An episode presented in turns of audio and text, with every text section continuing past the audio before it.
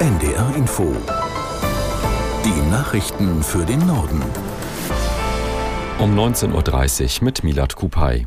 Die Vereinten Nationen warnen davor, dass die Erde sich noch schneller erwärmt als bisher angenommen.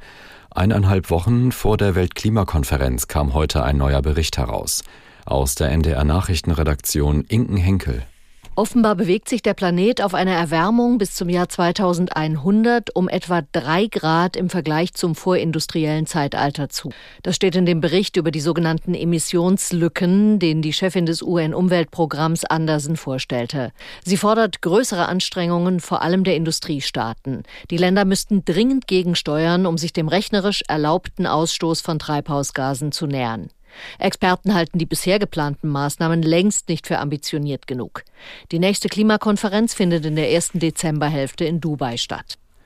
Deutschland fördert künftig die Herstellung von grünem Wasserstoff in Afrika mit milliardenschweren Investitionen. Auf dem Kongress Compact with Africa in Berlin stellte Bundeskanzler Scholz dafür bis zum Jahr 2030 4 Milliarden Euro in Aussicht. Der SPD-Politiker machte deutlich, dass Deutschland Wasserstoff aus Afrika importieren müsse, wenn es die Klimaneutralität erreichen wolle.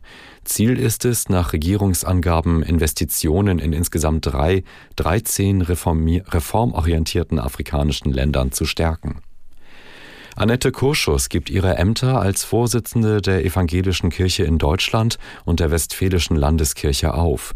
Grund sind Vorwürfe, sie habe einen Fall sexuellen Missbrauchs in Siegen vertuscht, was Kurschus bestreitet.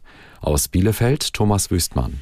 Es war eine sehr emotionale Rede, mit der Annette Kurschus ihren Rücktritt begründete. Kurschus kämpfte mehrfach mit den Tränen. Ihr Amt setze öffentliches Vertrauen voraus und das habe Schaden genommen, so die 60-Jährige. Zu den Vorwürfen, sie habe viel früher als zugegeben davon gehört, dass ein mit ihr befreundeter Kirchenmitarbeiter sexuell übergriffig gewesen sein soll, sagte Kurschus, sie habe damals nur die Homosexualität und die eheliche Untreue des Mannes wahrgenommen. Den EKD-Ratsvorsitz übernimmt Kirsten Vers aus Hamburg. Die Bundesregierung will verhindern, dass künstliche Intelligenz in der EU zu streng reguliert wird. Das kündigte Wirtschaftsminister Habeck auf einem zweitägigen Digitalgipfel in Jena an. Der grünen Politiker sagte in einem Podcast des Digitalverbandes Bitkom, das Wichtigste sei jetzt eine vernünftige KI-Verordnung auf der europäischen Ebene hinzubekommen. Da könne man sehr viel richtig machen, aber auch einiges falsch, so Habeck. In Italiens größtem Mafia-Prozess seit Jahrzehnten ist unter anderem ein ehemaliger Politiker schuldig gesprochen worden. Der frühere Abgeordnete der Regierungspartei Forza Italia Pitelli wurde zu elf Jahren Haft verurteilt, weil er für den Drangheta tätig war.